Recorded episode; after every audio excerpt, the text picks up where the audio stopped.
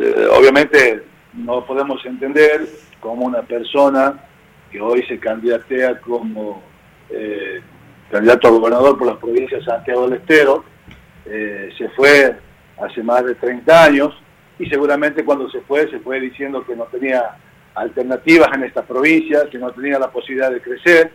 Y qué fácil que es retirarse e irse de la ciudad, de la provincia, irse a otra provincia, haber armado empresa eh, con a lo mejor, digamos, con el tema que, que, lo, planteaba Xavier, ¿no? Haciendo empanada y que está bárbaro, pero eh, irse dejando la provincia en vez de haberse, haberse quedado en la, en la provincia y desde su lugar trabajar y generar mano de obra como lo hizo en otras provincias, ¿no? Y digo que fácil que decir esto, retirarse y volver después de 20 o 30 años y querer venir a decirnos a los santiagueños a quién tenemos que votar o qué es lo que tenemos que hacer en estas próximas elecciones. Eso por un lado. Por otro lado, claramente, claramente que si es tal cual dice Xavier, que no está residiendo en esta provincia, de hecho debería haber sido imputado por tal cual como explicó lo que dice las este, cuáles son los requisitos para ser candidato al gobernador en la provincia de Santiago No lo digo yo, ingeniero, lo dice... Lo dice eh, la Constitución. No, no, no, perdón, no, no, no, no digo yo, lo dice, eh,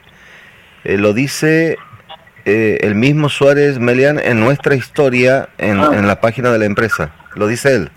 Que ahora que no nos extrañe que desaparezca esta página de la web de la empresa, ¿no? Pero... Bueno, este, ya salió, ya eh, salió. Eh, sí, ya, lo, leyeron. ya lo leyeron, pero es, claro, ¿no? Es claro.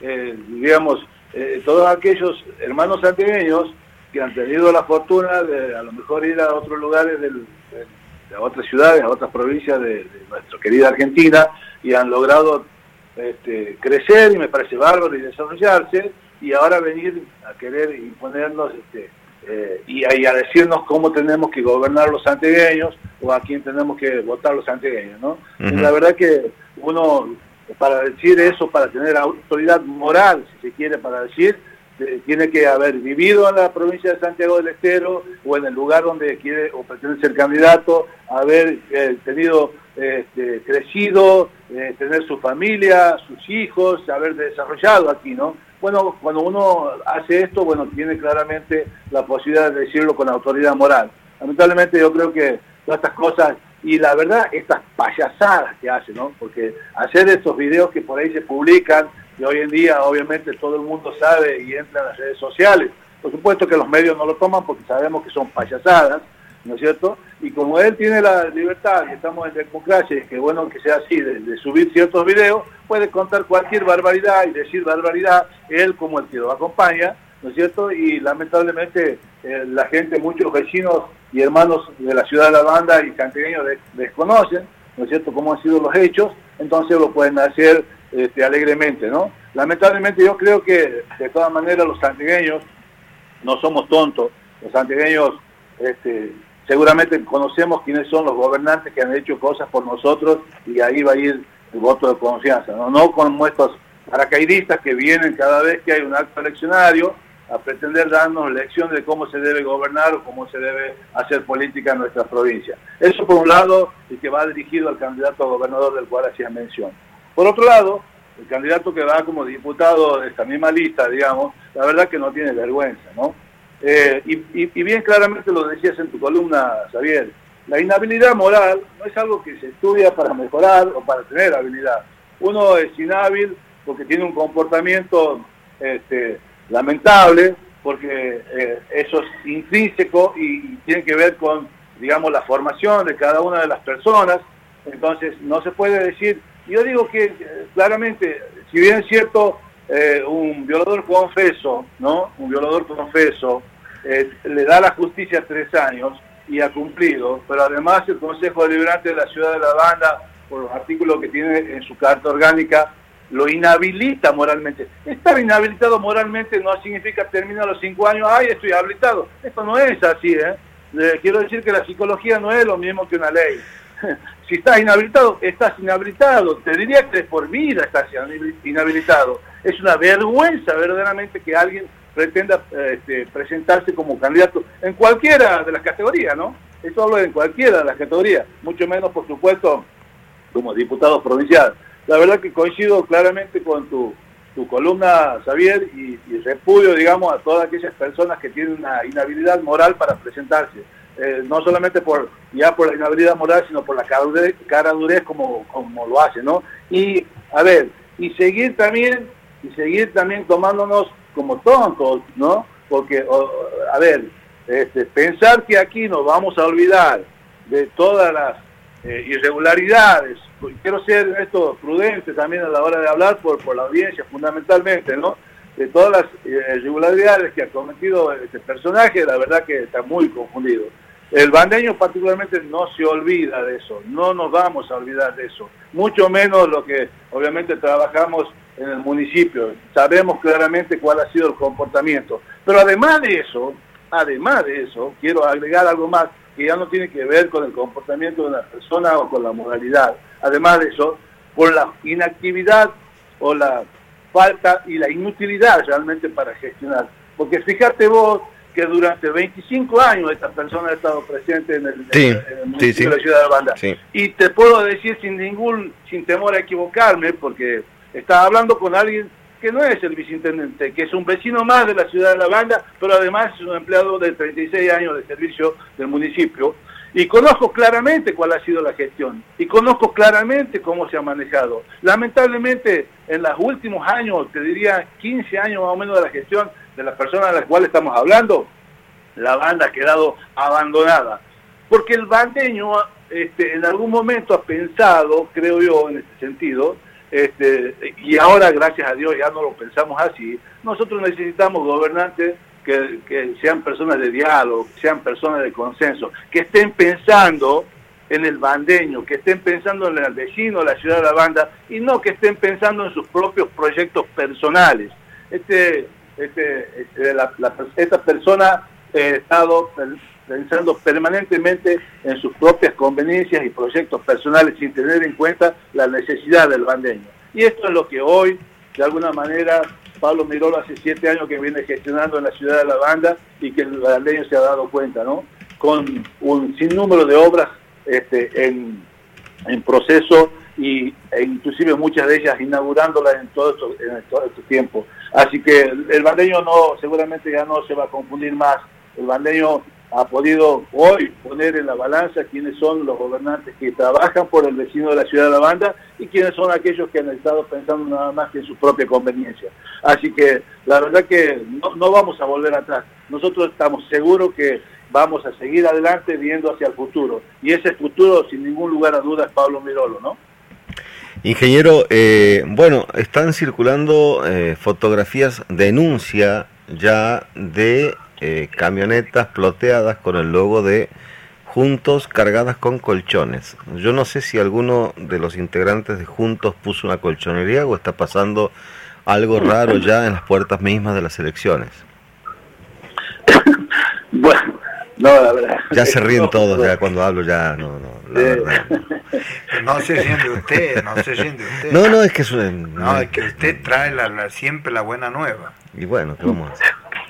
Eh, bueno, ah, ellos reparten colchones y la culpa es mía.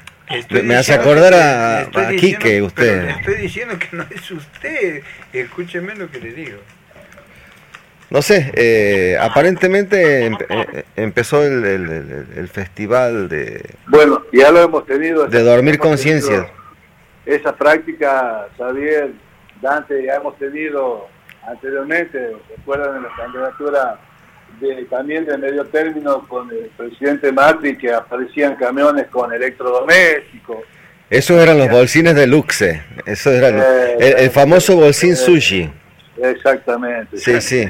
Bueno, esas prácticas lamentablemente aparecen justamente ahora. ¿no? Bueno, no, no. ¿Y los cheques? ¿Se acuerda de los cheques? También nos acordamos de los cheques que salían Qué bárbaro. ciertas instituciones y organismos nacionales para... 50 mil pesitos.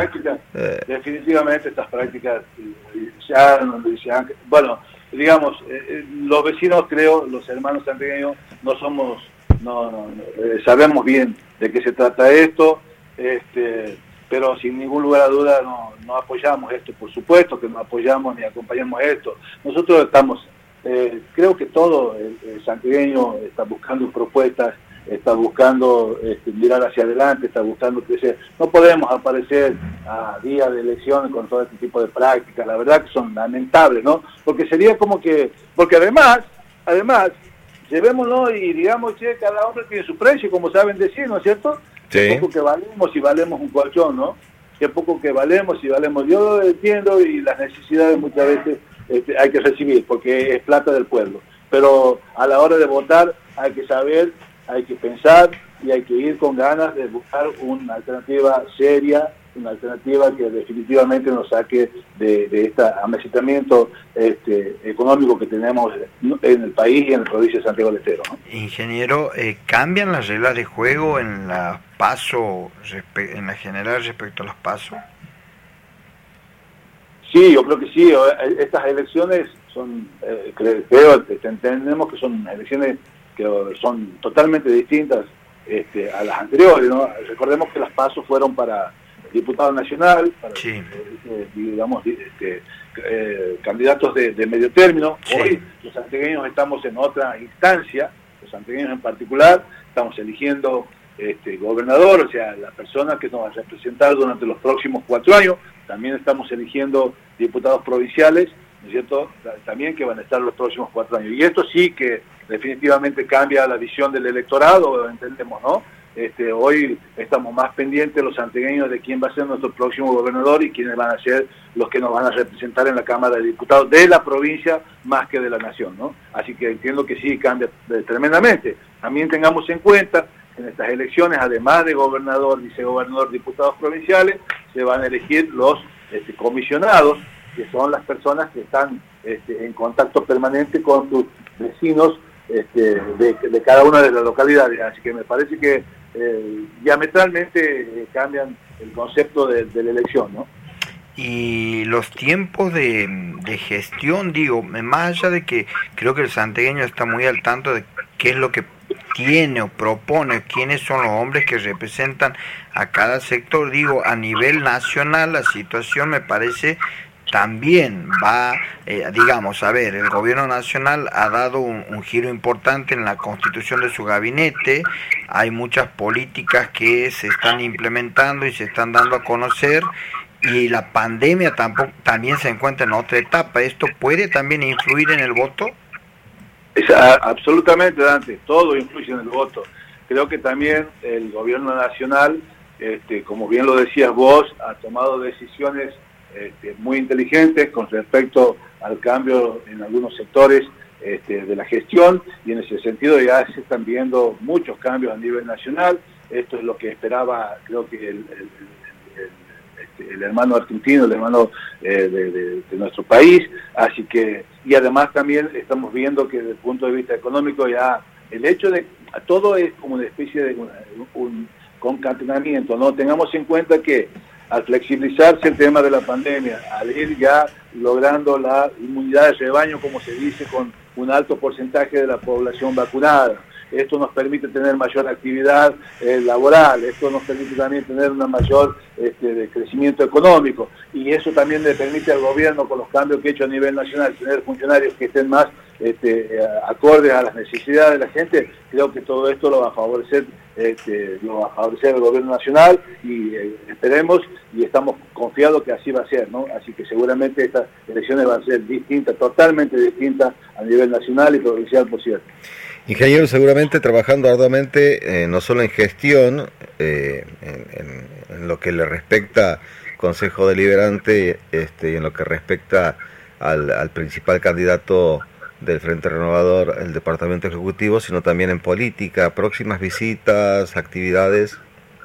Sí, bueno, tenemos tal cual así, ayer hemos tenido sesión, el Consejo Deliberante de la Ciudad de la Banda, bueno, hoy eh, de alguna manera colaborando con el intendente en su agenda de inauguraciones. Este, le, decía en un comienzo, tenemos 26 obras que están en ejecución, de las cuales ya venimos este, inaugurando varias. Ayer casualmente estábamos inaugurando casi mil metros de, pavimentación, de hormigón, este, en la calle Sejolao, que une los barrios Avenida con el barrio San Fernando, este, buscando esa integridad que necesita la ciudad de La Banda en cada una de las obras, ¿no?